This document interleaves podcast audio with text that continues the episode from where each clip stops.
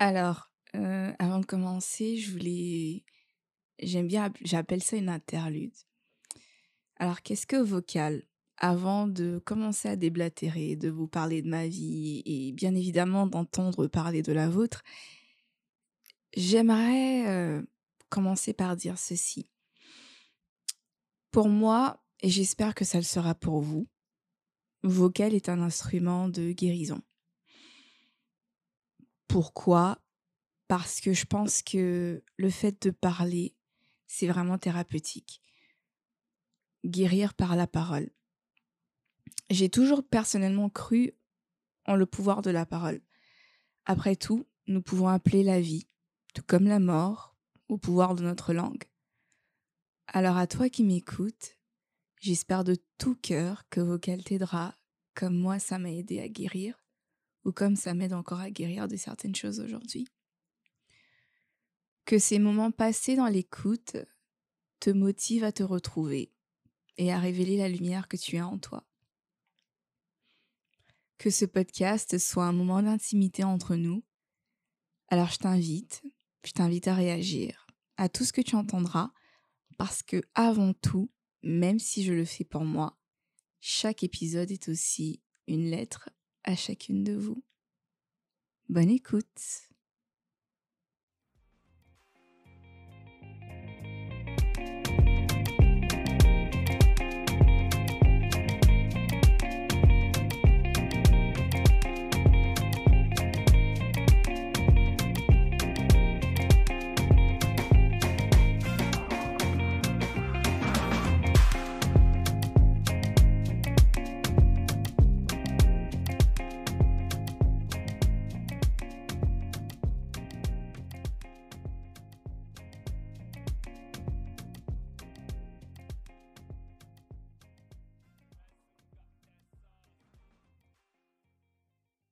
Qui peut affirmer avoir 100% confiance en lui? Pensez-y. Personne. En tout cas pour ma part, j'ai longtemps douté de moi. Je doutais parce que je ne savais pas que ce doute, en fait, provenait véritablement d'un manque d'amour. En vérité, on a tous un peu d'insécurité en nous. On a tous besoin d'être aimés et quand ce besoin n'est pas comblé, on est tout simplement en carence. Le manque d'estime de soi est tout simplement une manifestation d'une carence d'amour et de, de valorisation. On peut en guérir, mais le processus est long. Il faut déjà reconnaître qu'on souffre de quelque chose. Il faut déjà changer aussi les sources par lesquelles on apprend à être valorisé. Parce que d'ailleurs, dès le plus jeune âge, nos sources de reconnaissance, nos sources de valorisation viennent de l'extérieur. Elles peuvent venir de nos parents, de nos amis, de tout ce qui nous entoure.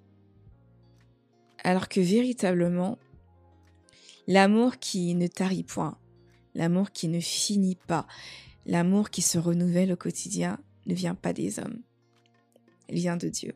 Personnellement, j'ai repris confiance en moi lorsque j'ai renoué avec Christ. Et chaque jour, il m'apprend à... C'est pas facile, hein. Il m'apprend à voir des choses en moi que je ne voyais pas avant. Il m'apprend à embrasser ces choses que je n'appréciais pas avant. Mais entre aujourd'hui et le début de ma vie, en tout cas le début où j'ai commencé à être à prendre en considération ce que les gens me disaient, ce laps de temps-là était long et pendant ce laps de temps-là, j'ai beaucoup souffert.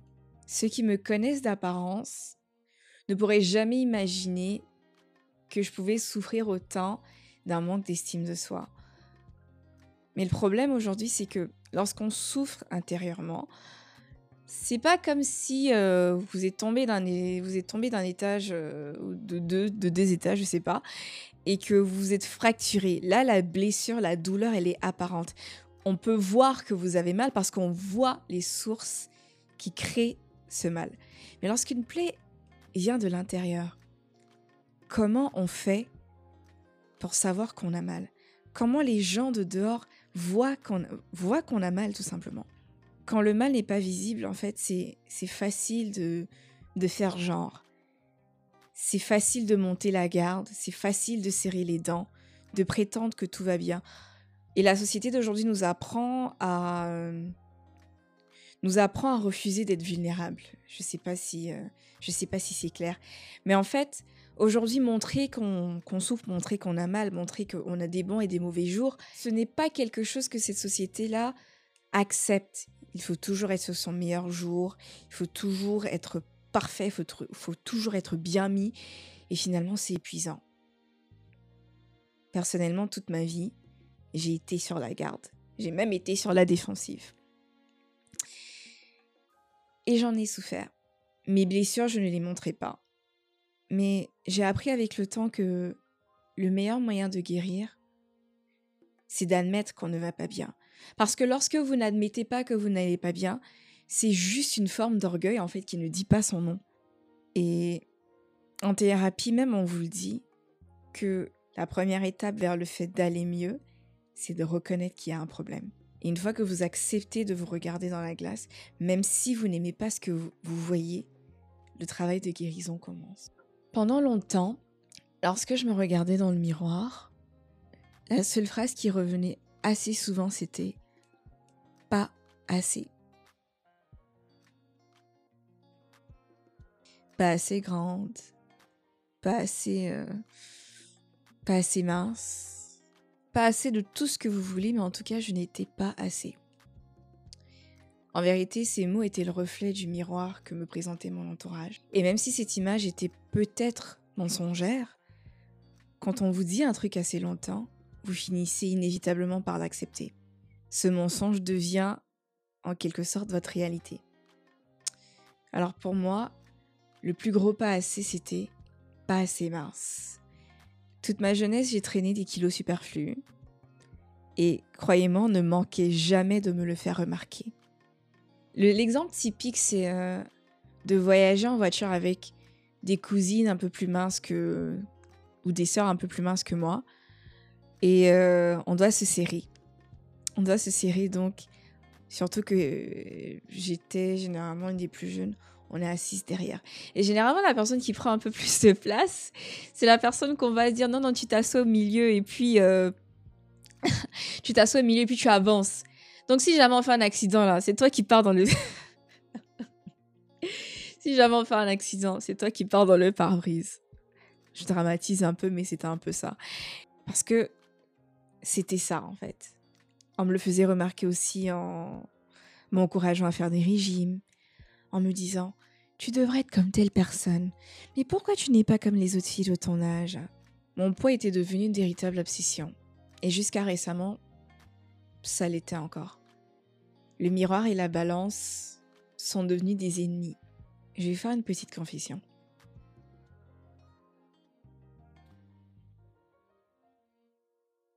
Depuis bientôt dix ans, je prends ma douche dans le noir ou sous une lumière tamisée pour éviter de voir mon corps nu dans la glace.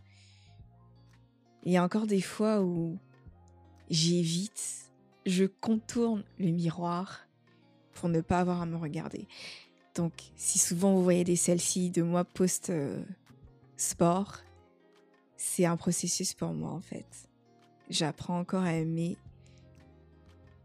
l'enveloppe dans laquelle je vis. Avant, le plus beau compliment qu'on pouvait me faire, c'était Ah, mais oh my god, t'as maigri Comme si mon reflet se trouvait dans le regard des autres. Chaque remarque incisive sur mon physique me faisait mal comme un coup de couteau dans la chair. Et euh, dans cette génération de fake it till you make it, on apprend à camoufler notre mal-être à que de celle-ci, des fois un peu trop retouchée, et de quête d'approbation constante. Ouais, cette approbation-là est comme une drogue. On en devient addict. Les likes, on fait tout pour pouvoir avoir des likes, au point de devenir inauthentique. Alors que j'ai remarqué qu'aujourd'hui, plus que tout Et plus que toujours, ce monde a besoin d'authenticité. Ce monde a besoin, en fait, de vérité. Alors n'ayez vraiment pas peur d'être vous-même, mais avant de l'être, essayez de travailler sur vous. Et le danger, en fait, du culte de la personne aujourd'hui, c'est que pour nombreux, lorsque ce désir euh, d'être vu, ce désir d'être d'être accepté, ce désir euh, de que il faut qu'on me voie en fait pour euh, pour rendre ça court. Lorsque ce désir-là n'est pas comblé, c'est comme si on était en manque. On commence à planifier quand on va mettre le prochain celle-ci, quand on va mettre la prochaine story, quand on va se montrer, pour qu'on sache qu'on existe. Le culte de l'image, en fait, est tellement fort aujourd'hui que c'est devenu une nouvelle forme de toxicomanie.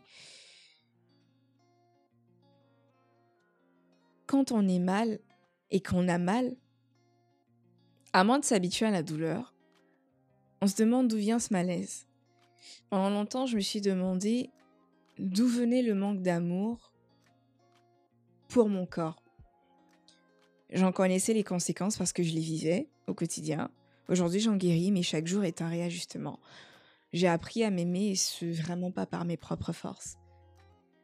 Sachez juste que le chemin, il est long, il est tortueux, et quand tu penses être arrivé, des fois tu auras des mauvais jours, et c'est normal. Je pense que la plus grande leçon aussi, c'est d'apprendre à être patient. Il faut comprendre qu'on aura euh, ces jours-là où les choses n'iront pas forcément bien, mais il faut apprendre à veiller sur son cœur afin que les mauvais jours ne deviennent pas des mauvais mois et que les mauvais mois ne deviennent pas de mauvaises années. Parce que l'engrenage de la pensée négative, on peut vraiment rester dedans pendant longtemps. Alors, pour revenir sur l'insécurité, il y a tellement de raisons qui peuvent faire que une personne peut manquer de confiance en soi. Je pourrais vous nommer toutes les raisons que j'ai reçues lorsque je vous ai posé la question.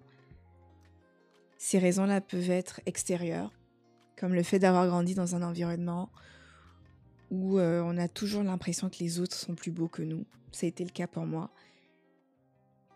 Ou peut-être parce que vous avez des conquêtes amoureuses un peu foireuses.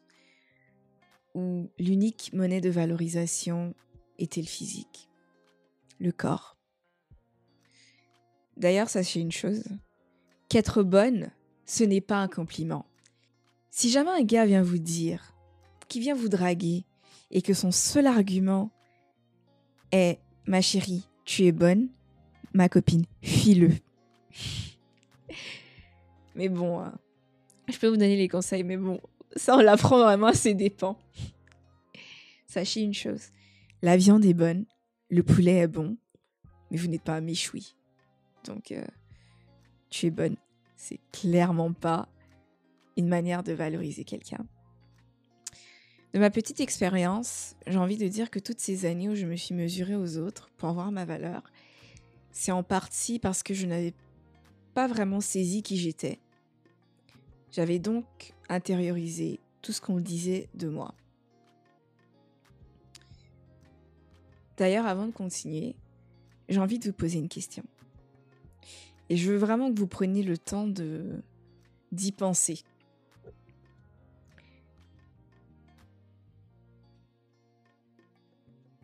Feriez-vous confiance à un inconnu? Prenons une situation simple. Feriez-vous confiance à une personne que vous ne connaissez ni d'Adam ni d'Ève? Est-ce que vous confieriez votre vie à cette personne-là? Non? Je suppose que la majorité ont répondu non. À moins évidemment d'être habité par une certaine forme de naïveté. Mon point ici est le suivant. Vous aurez toujours du mal à faire confiance à quelqu'un que vous ne connaissez pas. Et c'est normal. L'être humain a toujours peur de l'inconnu. Vous aurez tendance à croire tout ce qu'on dit sur cet inconnu parce que tout simplement vous ne le connaissez pas intimement. En fait, je vais vous révéler une clé. C'est la même chose avec la confiance en soi. Nous sommes nombreuses à croire ce que disent les autres, ce que les gens disent de nous, parce qu'en vérité, nous-mêmes, nous nous pratiquons depuis, pour la plupart, moi j'ai bientôt 25 ans, depuis 25 ans, 20 ans, 28 ans, 30 ans, 40 ans, peu importe. Nous nous pratiquons depuis longtemps, mais en réalité, nombreuses ne savent pas qui elles sont. Beaucoup buggeraient si on leur demandait Qui es-tu vraiment? Sais-tu qui tu es? Je sais que pour moi, c'était le cas pendant longtemps.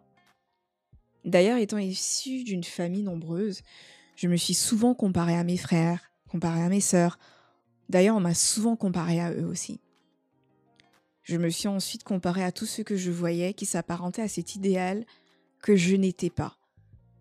Mais rarement, j'ai essayé de savoir qui j'étais sans regarder ni à gauche ni à droite. Pour être honnête, j'ai commencé à me connaître hors du regard des autres il n'y a pas très longtemps. De prime abord, ça peut être déroutant lorsque tu as suivi un schéma pendant longtemps et que tu dois réapprendre à te construire sans suivre ce schéma-là. C'est un peu comme si pendant un examen, euh, ici par exemple, il y, a, ce qu'on appelle les examens à livre ouvert. Donc, tu as tout devant toi et tout ce que tu as à faire, c'est de copier, plus ou moins. C'est un peu comme avoir un cheat sheet. Le jour où on t'enlève cette feuille de route-là, si tu n'as pas bossé, si tu n'as pas pris le temps de connaître le sujet, tu te perds. Et c'est pareil, lorsqu'on ne se connaît pas, on est comme un mouchoir dans le vent, sujet à tout, sujet aux paroles des autres, sujet aux opinions des autres, sujet à tout ce que la société a à nous offrir comme opinion. On est fragile et le moindre commentaire nous casse, le moindre avis négatif peut être complètement déroutant. Lorsqu'on ne se connaît pas, on veut surtout plaire à tout le monde. Et très souvent, on veut plaire à des gens qui n'en ont rien à carrer. Et lorsqu'on s'en rend compte, c'est extrêmement douloureux.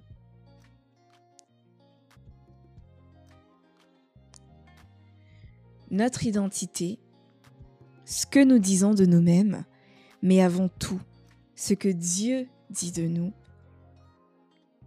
c'est ce qu'il y a de plus important. Le reste n'est que jugement de valeur venant de personnes qui croient vous connaître. Lorsque tu sais qui tu es et que tu comprends qu'on est tous des êtres imparfaits, tu deviens tout simplement en fait à l'aise dans ton imperfection.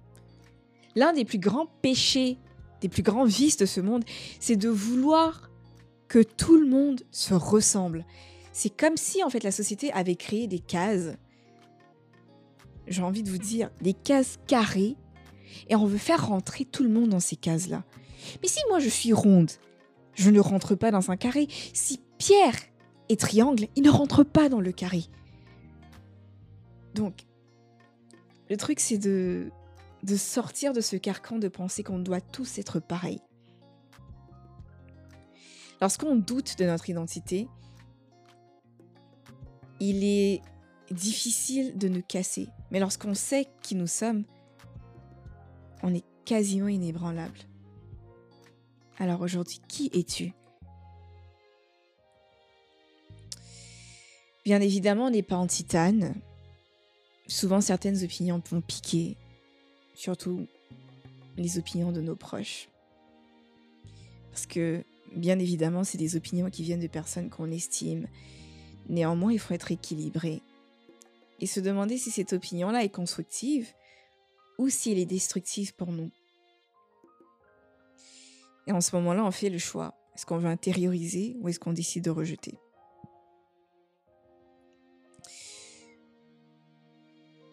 Vous apprendrez à vous faire confiance lorsque vous vous connaîtrez. J'ai appris à me faire confiance lorsque j'ai connu mon identité en Christ. Oui, parce que je ne veux pas dévier de ce message-là parce qu'il est très important ma foi, la foi a joué un rôle tellement important. Et là, j'ai envie de vous dire que je veux un freestyle là. Ma foi a joué un rôle tellement important dans ma guérison, dans le fait de savoir qui j'étais, parce que le monde peut dire tellement de choses sur nous. Euh, mais j'aime euh, un passage particulier du livre euh, d'Aurélie Sem qui s'appelle Choisi qui dit nous sommes créés à l'image de Dieu, un Dieu qui est amour. L'amour implique de s'accepter soi et d'accepter les autres. Parce que, ah oui, lorsque vous vous acceptez, lorsque vous savez que Dieu vous aime, qu'il vous a créé et que vous n'êtes vous demeurez en lui donc vous êtes à son image. Et euh, on peut vous dire ça comme ça hein. moi on, me l'a souvent dit mais ça m'a demandé un véritable travail de foi pour le comprendre pour le saisir pour l'accepter. Et lorsque vous savez cela je ne dis pas que vous n'allez plus jamais manquer confiance en vous. Non c'est faux. Mais vous allez très vite arriver à reprendre le pas, comme on dit. Alors, lorsque vous allez apprendre à vous faire confiance, lorsque vous vous connaîtrez, lorsque vous allez commencer à renouer avec votre personne et surtout avec la personne du Saint-Esprit, lorsque vous allez vous regarder dans la glace et que vous allez finalement reconnaître que vous avez de la valeur en dépit de tout ce que le monde a pu dire sur vous depuis votre naissance, ça ira mieux. Ça ira mieux. Oui, je vous confirme que ça ira mieux. Mais le chemin est long, le chemin est tortueux. Prenez le temps. La confiance en soi ne se construit pas sur Instagram. La confiance en soi ne se construit pas sur ce qu'un homme a dit de a dit de vous, j'ai envie de dire. Oui, parce que dans notre société, moi qui suis ivoirienne, notre société euh, a tendance à valoriser certaines choses. Et l'une d'elles est euh, femme claire ne doit, pas ne doit pas souffrir. Et à cause de cet adage-là, il y a beaucoup. Il y en a nombreuses sont celles, j'ai envie de dire, qui vont aller se décaper. Ça vient d'où? Ça vient du regard des autres? Ça vient du fait que tu ne vois pas la, valeur, la beauté de ta peau ébène.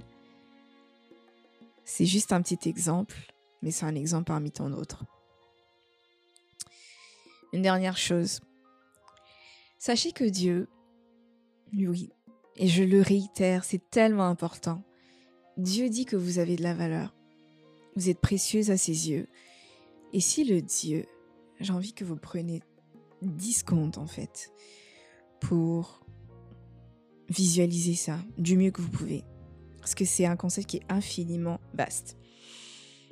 Si le Dieu de l'univers, je n'ai pas dit de la terre, je n'ai pas dit de, du Canada, de la France, le dieu de l'univers. Et l'univers, c'est notre système solaire et tout ce qui comprend et tout ce qui va au-delà, parce qu'on n'est pas le centre de l'univers. Lorsque le Dieu de l'univers dit qu'il vous connaît, qu'il que vous avez de la valeur à ses yeux, vous, on est 8 milliards de personnes sur cette terre. Et chaque personne a de la valeur à ses yeux. Il vous connaît intimement si vous prenez le temps de rentrer dans sa présence. Et lorsqu'il vous dit que vous avez de la valeur, croyez-le parce qu'il ne ment jamais. Il ne se repent jamais de sa parole. Et lorsque ça ne va pas, demandez-lui de vous aider à vous aimer comme il vous aime de vous aider à vous améliorer, à renouveler votre manière de vous voir et surtout à vous réconcilier avec la femme que vous êtes. Faites-lui confiance et c'est en lui faisant confiance chaque jour que vous apprendrez à vous faire confiance aussi à vous. C'est un processus. Je l'ai dit quatre fois, cinq fois et je le répète encore. C'est un processus soyez patiente avec vous-même. C'est un éternel recommencement. C'est une progression qui se fait tous les jours. Soyez patiente et sachez que vous avez la capacité de filtrer et de ne plus laisser entrer l'opinion des autres vous définir. Les autres ont leur vie. Ayez la vôtre. Vous êtes belle, avec vos boutons, vos petites ou vos grosses fesses, vos joues menues ou saillantes, votre taille 36, votre taille 42. Réconciliez-vous avec votre image, votre corps, votre personnalité, votre caractère, tout en y travaillant chaque jour parce qu'il vous permet d'accomplir de si belles choses. Et si vous ne savez pas par où commencer et que vous avez besoin d'aide, n'ayez pas peur d'en chercher. Mais en toute chose, sachez ceci. Votre plus belle histoire d'amour commence avec vous. En vous aimant un peu plus chaque jour, vous apprendrez à aimer les autres. Alors, euh, voilà, c'était mon témoignage. Alors euh, voilà, nous en arrivons à la fin de ce premier épisode sur la confiance en soi. Euh, avant de terminer, j'aimerais vous laisser avec deux choses. Déjà, euh, vous savez, sur ce cheminement qui est le fait d'apprendre à s'aimer, il y a plusieurs étapes. Une fois que vous avez fini, en fait, en vrai, on ne finit jamais avec le regard des autres, mais une fois que le regard des autres a moins d'impact, la prochaine étape, c'est d'essayer de, reconstruire en fait votre vision de vous-même, comment vous, comment vous, voyez. Euh, en ce qui me concerne, lorsque j'ai fini, enfin, lorsque j'ai une meilleure euh, image de, moi vis-à-vis de mon poids, eh bien, euh, j'ai envie de dire que la vie, nous lance un peu des, des petits pics des fois. Et le, prochain truc avec lequel j'ai eu à dealer, bah, ça a été l'acné. Petite confession, depuis plus d'un an maintenant, bien, enfin, non, si, bientôt un an, j'ai envie de dire, euh, je me bats avec une acné plus ou moins sévère. Bon, pour ceux qui sont en train d'écouter, qui se disent oh, mais moi je me bats avec de l'acné depuis longtemps. Ça a, été, et c'est particulièrement difficile pour moi. Je pense que c'est nécessaire pour moi de m'ouvrir là-dessus c'est particulièrement difficile pour moi parce que j'ai pas eu d'acné hormonal en grandissant. Euh, à l'âge de l'adolescence, j'ai envie de dire que j'avais une, qu'on, une peau qu'on, a, pouvait qualifier de parfaite.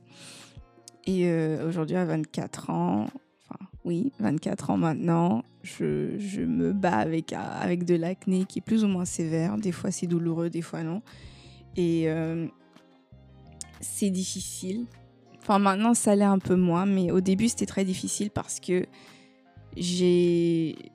j'avais un semblant de perfection. Et maintenant, en fait, je, me reconstruis. J'apprends à apprécier ce corps, ce visage avec ses imperfections, tout en ayant patience et en ayant foi que je suis déjà guérie, que la manifestation de cette guérison-là apparaîtra. Mais en attendant, les boutons sont toujours sur mon visage. Et, euh, il y a des jours où c'est. J'ai envie de dire qu'il y a des jours avec et il y a des jours sans. Et les jours sans, c'est un travail parce que je me regarde dans le miroir. Au début, j'étais déconcertée parce que je me disais. Ah. Vous savez, quand vous avez un problème, vous pensez, que, vous pensez que tout le monde le voit. Et finalement, en fait, les gens, ils s'en fichent. Mais moi, ça me dérange. Mon, mon conjoint me disait déjà le week-end passé que oui, tu sais, tout le monde est passé par de l'acné et tout, que apprends juste à être patiente et à vivre avec le processus. Et au fur et à mesure, ça partira. plus facile à dire qu'à faire. Mais euh, voilà, ça demande beaucoup de patience. Et donc, euh, pour celles qui, qui traversent un moment où elles ont un petit coup de mou, est-ce qu'elles se disent Ah, mais j'aime pas ça sur moi, oh, ça, ça pourrait être meilleur et tout. S'il vous plaît, je vous, en, je vous en supplie, soyez patiente avec vous-même. Ça va venir avec le temps il y a des, fois, dans, la, dans, les situations pareilles, il y a, y a, des choses que tu ne peux pas contrôler, en fait. Comme par exemple, dans mon cas, au début, j'essayais de, de tout faire. J'ai essayé 360 produits, au finalement, pour apprendre à juste lâcher prise. Des fois, il faut juste ça, lâcher prise. Alors, euh, avant de terminer, je vais vous laisser avec un petit exercice à faire chez vous. Je vous demanderai de prendre de quoi, de quoi écrire et de faire une liste de tout ce que vous aimez chez vous, de tout ce que vous trouvez beau en vous, Faites-le aujourd'hui faites-le d'ailleurs chaque jour. Et puis, euh, si vous voulez, écrivez euh, ce pourquoi vous êtes reconnaissante. Oui, en fait, pas si vous voulez, faites-le. Au début, ça va être un peu difficile, mais avec un peu de pratique et tous les jours, je vous assure que vous trouverez des trucs à dire. N'hésitez pas à le partager en inbox, ça me ferait plaisir de vous lire. N'hésitez pas surtout à, à pratiquer ce truc-là, cet exercice-là tous les jours, à dire des paroles valorisantes, à prophétiser des paroles valorisantes sur votre vie, sur votre physique, sur votre personnalité.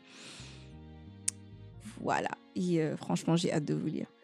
En attendant le prochain épisode, vous pourrez me retrouver sur Instagram en tapant vocal. Alors ça s'appelle V-O-C-A-L 2 E S-du-8 ou underscore. N'hésitez pas à me suivre et à partager le compte autour de vous. Et euh, voilà, vous pouvez aussi me retrouver bientôt sur Apple Podcast ou Spotify. Voilà, à bientôt